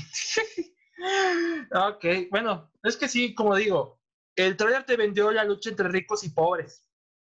Y al final resultó ser algo sobre la corrupción y la militarización. O sea, te vendieron otra cosa. Pero a final de cuentas, ni conocemos el de la opinión de los militares, la concepción del, de su entorno o de su sentir con los ricos ni, ni el sentir de los ricos hacia los pobres, ni el sentir de los pobres hacia los ricos y los demás. Todo se siente tan superficial como la mente de Michelle Franco haciendo esta película. No sé qué pasó ahí, pero y eso que Michelle Franco venía de buenas películas como Después de Lucía, Las hijas de Abril, yo creo que la, otra película esta de con Tim Roth venía de buenas películas, pero no, nuevo orden. Pero yo prefiero el viejo orden, ahora sí. Prefiero yo Ah, prefieres al PRI, es lo que nos estás diciendo. Estás ah. politizando el podcast. Qué bárbaro. Ah, caray, maldita política, nos abarrotó. Pero bueno, Freddy. Oye, pero, pero, pero está, este, no tiene nada bueno. o sea, más allá del guion, del discurso, quizás veas, bueno, aquí hay un director, alguien que sabe dirigir o alguien que sabe editar, o sea, ¿hay algo que sobresalga? Admiro lo bien que ha dirigido Darío Yazbek en lo poco que apareció. que Darío Yazbek no es un buen actor para nada. Aquí al menos lo supieron hacer bien. Pues sí, ya, ya ser actor a Darío Yazbek es, es, algo, es algo. Pero bueno. Freddy, todavía nos queda media hora para seguir comentando. Todavía nos quedan un par de películas más. A ver, Freddy, adelante. Ah, bueno, todavía nos quedan unas cuantas más me voy a ir por... Eh, que, quedan varios, sí quedan varios, pero bueno, me voy a ir por otra adaptación cinematográfica de un producto de la tele. En este caso no era para nada animado, pero eh, era eh, a mí a mí siempre esta serie es, es una adaptación de una serie siempre me pareció muy pues no sé me daba como cierto miedito a pesar de que no es tal cual de, de, de terror no, no era familiar ni nada, pero me daba como cierto cringe la, la, la serie. Y la, la, la, película terminó siendo algo muy raro que, que ni para un lado ni para el otro. Me refiero a Fantasy Island, la isla de la fantasía, ah. Que es la adaptación cinematográfica de la serie famosa con, con Tatú de la isla de la fantasía. ¿La viste? Desafortunadamente sí, Freddy. De, Tal cual desafortunadamente, porque volvemos al... Mira, ya dejemos de lado, dejemos en segundo plano que no respeta la serie, que no rescata las cosas buenas, va. Desde el tráiler, cuando, cuando ves eh, el estudio Bloomhouse y ves que esto va a ser como de, de terror, de masacre en Texas, dices, otra vez, estás tomando el nombre de la serie nada más para jalar taquilla, para jalar vistas, nada más, porque no tiene nada que ver. Pero ya el producto en sí, o sea, ya olvidándonos de eso, viéndolo como un producto aparte, pues no, tampoco funciona nada porque dentro de su mismo universo se está traicionando constantemente. O sea, las cosas que pasan, de repente sigues avanzando y, llegan y te quieren sorprender con, nuevas cosas, con nuevos momentos y dices, pero me, en las escenas pasadas me dijiste que eso no se puede o cosas así. Entonces, todo falla aquí. Aquí hay falla tras falla, tras falla, tras falla, tras falla. No es un producto entretenido, no es un producto misterioso, no es un producto de aventura, no es de terror, no es este de, de terror eh, gore, no es nada. Quiere ser muchas cosas, pero termina por no ser nada. al final, bueno, esto viene desde, o sea, lo dice la, la, la, sinopsis, aunque pasa casi al final, pero bueno, es, se supone que es una precuela de la serie, como lo que pasa antes, pero da, da, quizá por el tema nostálgico a uno que otro le pueda gustar o, atraer, pero solo por ese detalle, o sea, solo por ese detalle del que te enteras casi al final, el resto no creo que logre atraer, o pues no logró atraer, ni creo que lo logre hacer para quien la vea, ni a los fans de la serie, ni a los que querían terror, ni a los que querían aventura, ni a los que querían un producto juvenil de terror ligero, de... No, no, no. La verdad es que la isla de la fantasía no funciona. Curiosamente, vamos, o sea, toma una premisa interesantona de la serie, eso sí lo, lo tiene, lo de un lugar donde todas tus fantasías se pueden cumplir, pero a qué costo, ¿no? O sea, la clásica de, de pide tres deseos, pero piénsalos bien y demás. Pues aquí está, y esto es interesante, pero todo lo que viene después, todos los tentaculitos de esto, pues se convierten en algo bastante, bastante desastroso y mal actuado por, por donde se le vea también. Mire, mira, Freddy. Yo en el 2013 vi Cast 2 y supe de la existencia de Jeff Wadlow. Esa fue mi sentencia de muerte con este director. Es uno de los peores directores que he visto en toda mi vida. No ha dado ni una, ni una. Apenas Cast 2 fuera salvable, pero después de ahí tenemos esta película con Kevin James para Netflix, Memorias de un asesino o algo así, internacional, no me acuerdo el nombre, pero tiene ser en Rotten Tomatoes, así ahí se las dejo. Con Blumhouse está Verdad Reto, y luego aquí La Isla de la Fantasía. Y la isla de la fantasía es un cúmulo de estupidez. así, se, así se los dejo. Lucy Hale, que viene de verdad reto, también de Jeff Wadlow, está horrible. no es una muy buena actriz que digamos. Y pues la única chispa ahí es Michael Peña, pero tampoco tiene nada que hacer. Lo único que me gustó de esta película es el póster donde está nada más el puro mar y el bote, pero no el que está ahí, la isla en forma de calavera, no. Ese sí es una patraña, pero el, teaser póster es lo único que me gustó. Pero tan pocas ganas me dan de hablar de esta película que ya, o sea, Jeff Wadlow necesita, no sé, un retiro anticipado. Digo, nos, ya nos demostró que no sabe dirigir, no sabe hacer una buena película de terror. Y no es que tampoco se vamos nosotros, ¿verdad? Pero nosotros somos los afectados y al final de cuentas somos los espectadores sí, sí, sí, sí, no, no, no, no le sale nada a este hombre, tienes toda la razón. Este, y además lo peor es que en su aventura anterior con el terror, que es verdadero reto, dices, bueno, es, es mala. Aquí con la de la fantasía, con ya una idea ya establecida por el, por la serie, jugar con eso, jugar sobre eso, dices, bueno, quizá mejore, ya no que sea buena, pero mejor que lo anterior. Y nos entregó algo peor o sea, probablemente si sigue ahí en el terror, pues sea peor y sea de estos directores que, pues que no, que no, porque además no hay, no es que haya cositas que dices, bueno, pero aquí hay algo, aquí hay una forma de dirigir particular, aquí hay una historia, no, no, no, no, no, no, es el director por encargo cualquiera. Híjole, bien, tienes toda la razón, Freddy. Yo quiero continuar con un estreno. Bueno, un estreno que viene a México el día 31, creo. Otra de las mayores porquerías del 2020, aunque esta ya, ya se veía venir. Con el nombre del director, ya se veía venir. Porque después de tres años de estar ausente, el, el director con estilo, entre comillas, Paul W.S. Anderson, regresa con Monster Hunter. Con, mira, con su, mira Jovovich, con su esposa, mira Jovovich. Y Diego Boneta, que no dura ni cinco minutos en pantalla y, y es tan ridículo es el asunto que ni siquiera el personaje de Diego Boneta tiene nombre.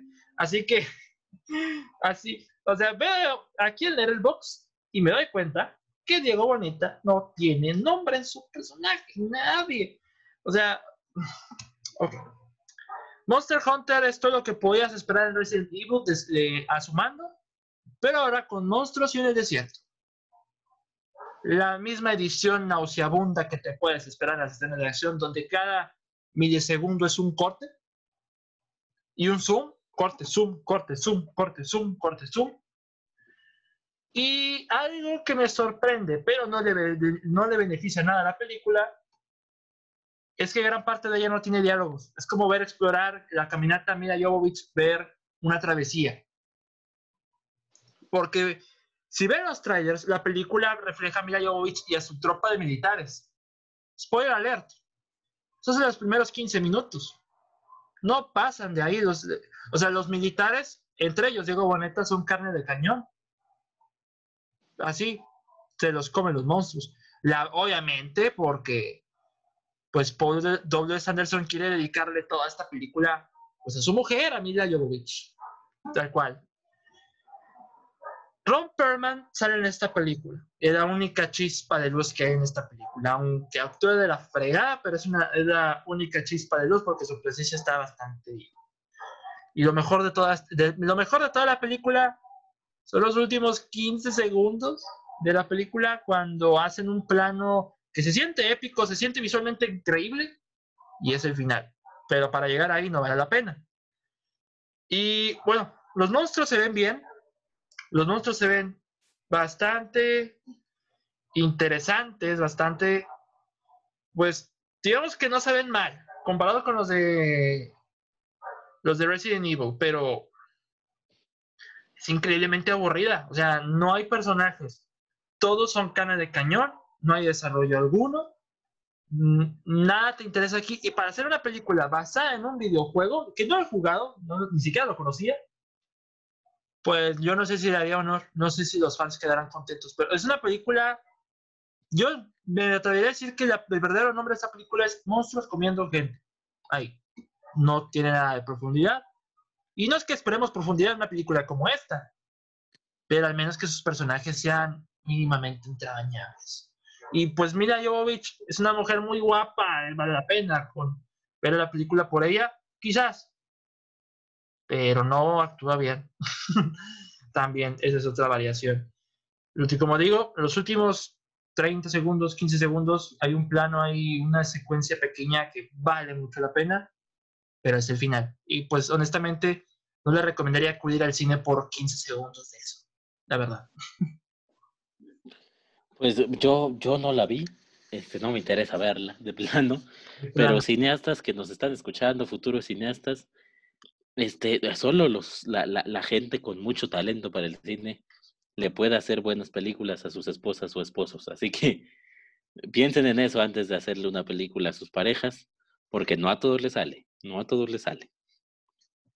Muy bien. Vamos, Freddy. Vamos. Ay, que cuánta, cuánto horror está saliendo aquí. ¿eh? Ya, ya, ya, desde que pasamos Tenet, ya salió tu odio y ahora como que es un, como que es un bajón constante porque cuánta cosa yo, yo ni me acordaba que había visto, de verdad. Vamos a... que, estoy revisando la lista. Vamos a guardar todo para el, episodio 50, y para lo mejor del año. sí, ahí tiene, sí, sí, sí, sí. Ese, ese, ese va, va, a estar, va a estar interesante. Espero en estos días poder ver un poquito más de las que, de las que ya has visto de este 2020 buenas. Trataré de dejar las malitas que estábamos comentando para después. esperando que sea todavía mejor episodio del que va a ser. Pero bueno, este, volviendo al tema de las malas películas, pues voy ahora con, una producción de Netflix. Eh, Netflix y los productos españoles están muy casados y además, eh, por alguna razón al mexicano le gustan mucho, entran muy bien en el público mexicano. Entonces, una de las películas que, que, que vendieron como la producción español clásica, pues fue El Practicante, producción española de este año para Netflix, eh, de Carles Torres. La cosa aquí es que se vendió ya como, como que iba a ser algo diferente a los productos españoles que estábamos viendo en Netflix. Se dijo, ¿no? Se dijo que esto era un poco más serio, que, que se tomaba en serio, que lo vieran, que etc. ¿Dónde estaba el primer encanto o lo primero que llamaba la atención? Bueno, que el protagonista es Mario Casas, que cualquiera muchachita que nos está escuchando debe saber quién es. Pero aquí no, no era Mario Casas este, en un en, en, sus típicos papeles, pues se supone, bueno, no se supone. Aquí es un hombre en silla de ruedas que se empieza como a volver loco, entonces empieza a hacer cosas bastante locas. Este era el personaje, entonces por eso se vendió como que era algo diferente, tanto la actuación como la idea y demás. Pues resultó que no, que terminó siendo una película del montón, muy de Netflix, muy para dominguear, muy para palomear, si bien le va, o sea, si buenas cosas se pueden decir de ella, porque otra vez, la historia que dentro de su propio mundo, dentro de sus propias cosas, se está traicionando constantemente. Las cosas no, no funcionan muy bien, no las entiendes, claro, es, es, difícil mantener esta idea que tiene, o sea, es difícil, por supuesto, necesitas ser muy cuidadoso para que tu discurso en este sentido sea creíble. Y aquí evidentemente no es para nada cuidadoso, no entiendes cómo pasan muchas cosas, no le crees muchas cosas. Y, y, y no se entiende muy bien de entrada qué se quiere hacer con, con el protagonista. Si, quiere ser un tipo que odies, que, que odies por completo, o si quieres ser un tipo al que entiendas, eh, vamos, no, no puedes comprender las cosas malas, tan malas que, pero sí hasta dónde te lleva la desesperación de una enfermedad, de perder tu vida, de ta, ta, ta, ta, ta. Pues no lo, o sea, vamos, es la idea, pero no, no lo relacionas bien, todo es tan gratuito que no entiendes muy bien lo que está pasando. Tiene historias que llegan y se van, o sea, todo, toda, toda la película, este tipo tiene como cierta atracción por su, por su entrenadora, por, por, por la, la, chica que, que, lo ayuda con su rehabilitación. Y, y, ves que hay esta tensión, que, que, se están llevando bien, que con él, que con ella sí es bueno, y dices, bueno, ¿qué, ¿qué va a pasar aquí? Y el qué va a pasar, qué va a pasar, qué va a pasar.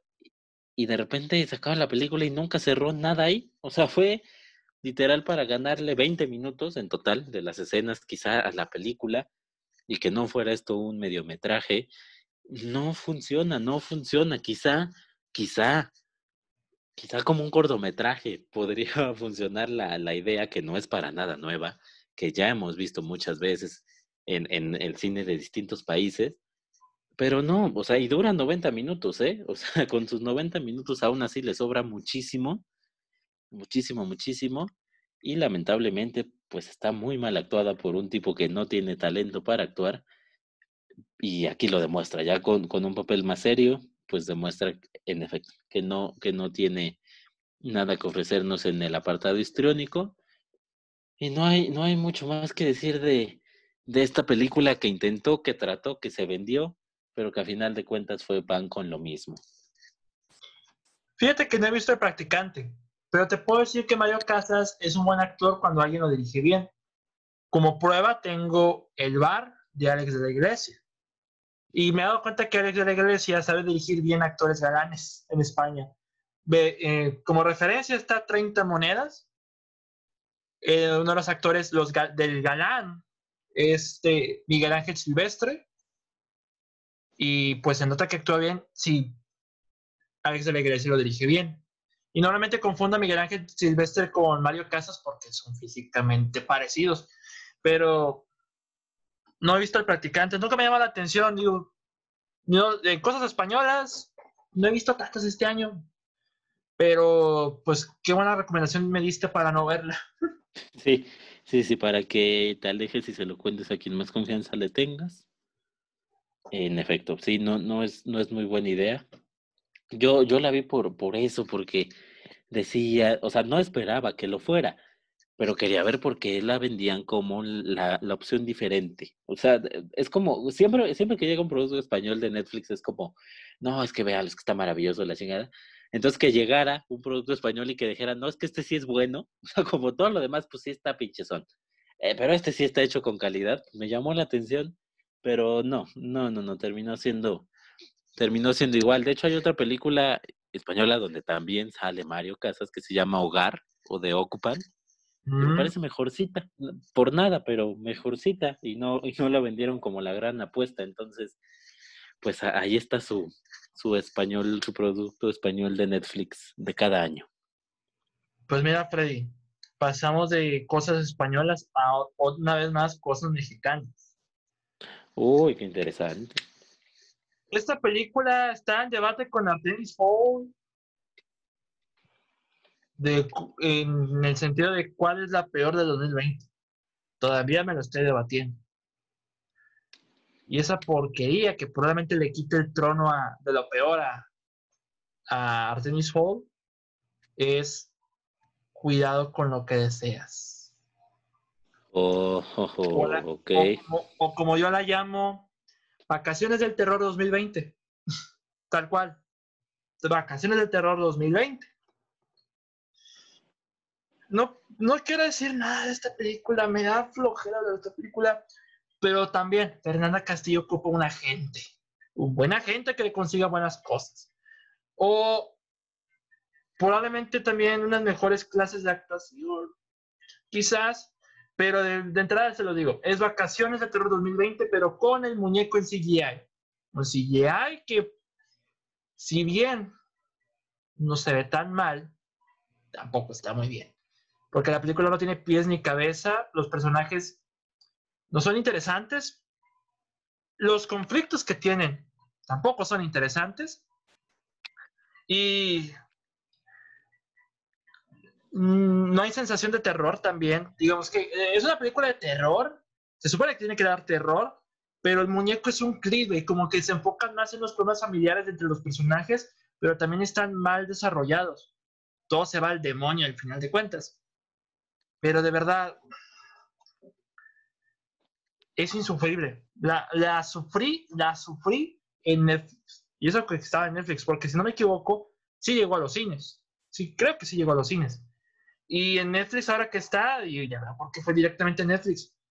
Querían deshacerse de ella rápidamente, no sé qué pudo haber pasado, pero no disfruté cuidado con lo que deseas. Yo lo que hubiera deseado es no haberla visto mira, volvemos al, punto, ¿no? Esa película de Netflix ahí para un ratito, pero no, se, no, no la vi, pero desde el tráiler se veía aquello muy pobre. Y Fernanda Castillo, pues sí, generalmente eso se, se, dice de ella, ¿no? Que es buena actriz porque consigue una gente.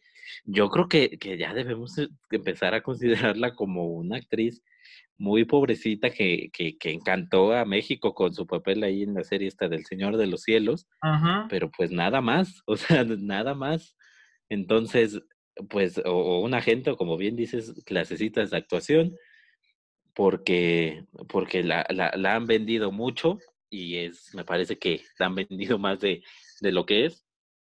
Tiene tablas, o sea, es, es una tipa estudiada de, de televisión, de cine, demás entonces yo no dudo que pueda, pero pues sí, un mejor agente que busque proyectos mejores o que de plano pues aplique la de la de irse a buscar suerte en el gabacho. Porque sí, aquí ya la meten en, digo, también no le debe de ir mal económicamente, nada mal, y también se vale, pero si sí quiere que su carrera crezca, pues ya se tiene que empezar a olvidar un poco de, de estos proyectos, porque además ya se está encasillando, o sea, ya es la, un poco la, vamos, esta no, no, no fue directamente a cines o quizás sí unas semanas, pero en general pues ya es como la actriz taquillera y ya en estos tiempos ser la actriz taquillera pues no te hace sumar mucho en cuanto a calidad cinematográfica. Entonces si quiere mejorar su carrera pues yo creo que sí debería de empezar a buscar otros proyectos o papeles que le exijan un poquito más por ahí de repente hacer cine de festivales no está mal, no está mal. ya ves a Marina Treviño que, que es taquillera, pero ahí de repente hace y la nominan al Ariel y regresa a ser taquillero y regresa a cine de festivales. Entonces, mira, ahí, ahí está. Fun fact, yo pienso que Mariana Treviño en cine de la región hubiera sido mucho mejor porque le queda muy bien el norteño, la verdad. Ándale, por ejemplo. Hubiera sido también bastante, bastante buena idea. Pero bueno, ya no quiero hablar de cuidado con lo que decías. Nos quedan 10 minutos. Vamos con dos películas rápidas. Freddy. Bueno, yo creo que no puede faltar en este, en este podcast y para irnos rápido porque creo que muchos la vieron. Las brujas, The Witches. Me la ganaste. Ahí está, ya. Matamos un pájaro. sí, no, las brujas Ah, empecé a sentir que HBO Max sacaba sus películas ahí de, de, de Warner la streaming porque presentía que algo iba a andar mal. Y pues con las brujas, no me equivoqué. No me equivoqué. Y de verdad, ¿qué le pasó a Robert Zemeckis? Sí, sí, sí, sí. ¿Qué, qué le pasa a Robert, al buen Robert Zemeckis? Este, vamos, sabemos que sus mejores años fueron hace mucho, pero ¿cómo, o sea, cómo puedes ir tan de tantos extremos, ¿no? O sea, por más que hayan pasado años, que tus mejores años hayan, sido los, los 80s, 90s, pues cómo pasas de, de, de, de Forrest Gump, de Volver al Futuro, a esta versión de las brujas, que es francamente penosa, penosa por todos lados. Y dices, bueno, ok, el guion fue muy pobre, lo que quieras, o, o Disney metió su mano y, ok, pero ¿dónde viste tú una escena o una secuencia donde dijeras, bueno, por lo menos el tipo que está detrás de la cámara sabe dirigir? No, no, no. Están padres, quizá por, a mí no me gustaron, pero quizá alguien pueda defender algo de los efectos, algo de no sé. No, pero yo no, le, yo no le veo nada. No, no, no, no. ¿Sabes qué fue lo nada, único que me gustó? ¿Sabes qué fue lo único que me gustó de esta película? Chris Rock como narrador no sé, yo siempre, yo siento que fue el que le echó más ganas en cualquier cosa, porque Anne Hathaway se siente una caricatura y con su acento ultra forzado. El CGI es del Expreso Polar. Es del Expreso Polar. O sea, de verdad. Y Stanley Tucci desperdiciado a mano poder. Los niños sin desarrollo alguno. El gordito este tampoco. La otra niña tampoco. O sea, se supone que, se supone que esta película iba a ser más fiel al libro y pues se supone que es en Inglaterra, ¿no? Porque la desarrollan en los 60s y en Estados Unidos. O sea, no entiendo. Y para variar, la gota que derramó el vaso. Octavia Spencer. Para que no creo que lo haya dicho aquí, pero no me agrada Octavia Spencer como actriz. Se me hace la misma persona en todas las películas, en todas, y en las brujas no es la excepción. Esa persona amable, o bonachona, o a veces una hija de la fregada, como en La forma del agua y en Historias Cruzadas. Aquí es igual, no me agrada Octavia Spencer. No sé qué problema tengo con ella. Muchos la adoran. Y, y no, pero como actriz no me agrada. Y aquí es más de lo mismo con ella. Y Anne Hathaway llamaba la atención por ser la bruja mayor. Y tampoco funciona. Y es viniendo de la opinión de alguien que en su momento, cuando vi esta versión, yo no había visto la versión original. La versión original no me llamaba la atención. No me, no me interesaba, ni siquiera la vi de niño, ni siquiera yo fui de los traumados con el look de las brujas. Eh, cuando se quitan el, maquillaje y se hacen como verdaderamente son. Yo no fui parte de esa tendencia. Pero aún así, viendo esta película, vi y dije, no funciona nada aquí. Definitivamente no funciona nada aquí. Sí, no, ni, ni, ni, vamos, ni como adaptación del libro, ni como una nueva versión de la película, ni por sí sola. nada funciona. Anne hoy es terrible. Yo estoy contigo en el club de, de Octavia Spencer. Siempre es lo mismo. O sea, siempre es la misma y, no va más allá de eso, y aquí vamos, es lo mismo, los niños nos importa poco lo que les pasen. Este, la señora dice que las brujas te siguen a todos lados, entonces no sé para qué se lo lleva de la casa si lo siguen a todos lados. todo. Anne Haraway de repente súper poderosa y a la hora de la hora no hace nada más que estirar ahí sus bracitos a un, a un kilómetro ahí por hora, pues nunca, nunca va a llegar. Ah, es penoso, es penoso lo de, lo de The Witches. Sí, la verdad. Bueno, yo pienso que ahí podemos cerrar lo peor del 2020, ¿no, Freddy? Me parece, sí, un gran cierre a la altura de las porquerías de las que hablamos hoy. Una gran porquería para cerrar. Y nos faltaron muchas. Me, me, faltó Curies, me faltó la secuela de After, 365 días, La Maldición, El Estado de los Besos. Yo dije, no, no vale la pena. Mejor dejemos de las brujas, mataste de dos pájaros de un tiro. Sí, yo también ahí tenía Curies y demás, pero mira, creo que quedó muy bien. Mucho cine mexicano, cuatro, creo, si no mal cuento, entonces pues ya sabemos que algo pasa, ¿verdad? Ahí. Bueno, Freddy. Primero que nada, espero que para el próximo episodio, el episodio, el especial de 50 episodios, pues estés presente. Vamos a ver hablar de las mejores y vamos, van a haber muchas que tengo que quiero hablar de las mejores. Y también pues estoy planeando hablar al menos de series, mejores series del 2020. Aunque ya hablé algunas de ellas, hay, hay que hacer, hay que ver, nada más.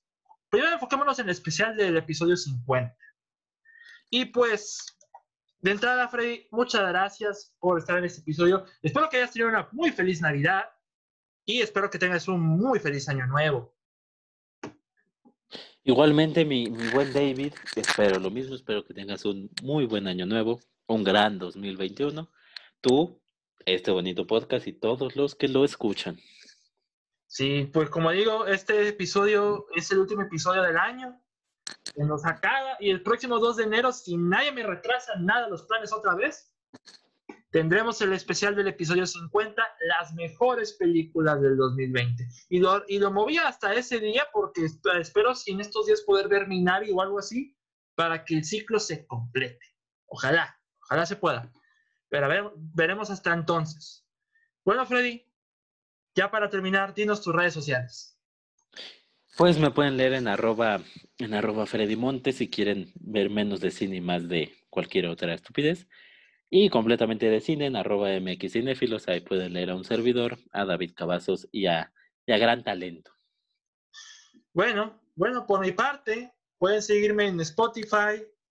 El podcast lo pueden seguir en Spotify como en Anchor también, en Google Podcast Apple Podcast. A mí me pueden seguir en Twitter como arroba davidcad21 y al blog de la Cueva del Cine como arroba la Cueva del Cine 1.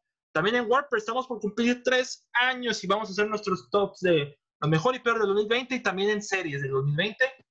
Y también pueden seguirme, eh, pueden seguir el blog de la Cueva del Cine también en Facebook como la Cueva del Cine y en Letterboxd. Estoy en Letterboxd como David Cavazos con todo pegado y D, D y C mayúsculas. Y pues yo creo que es todo. Ah se nos acaba el 2020 y este episodio cierra con broche de oro un gran 2020. Así es, se fue, se fue. Se fue. Muchas gracias por escucharnos, que tengan un feliz año nuevo, pasen bien, pasen a divertido, no tomen mucho y cuídense sana distancia también y espero que también hayan tenido una muy feliz Navidad. Nos escuchamos para el próximo episodio, el especial episodio 50, que si todo sale bien, remarco, si todo sale bien, lo tendrán el 2 de enero. Mi nombre es David Cavazos. Mi nombre es Freddy Montes. Y nos escuchamos para el próximo episodio. Hasta la próxima. Feliz año nuevo.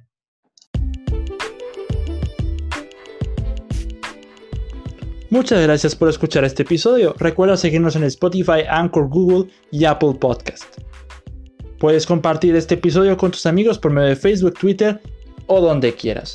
Muchas gracias por estar con nosotros en la cueva y muchas gracias por tu apoyo.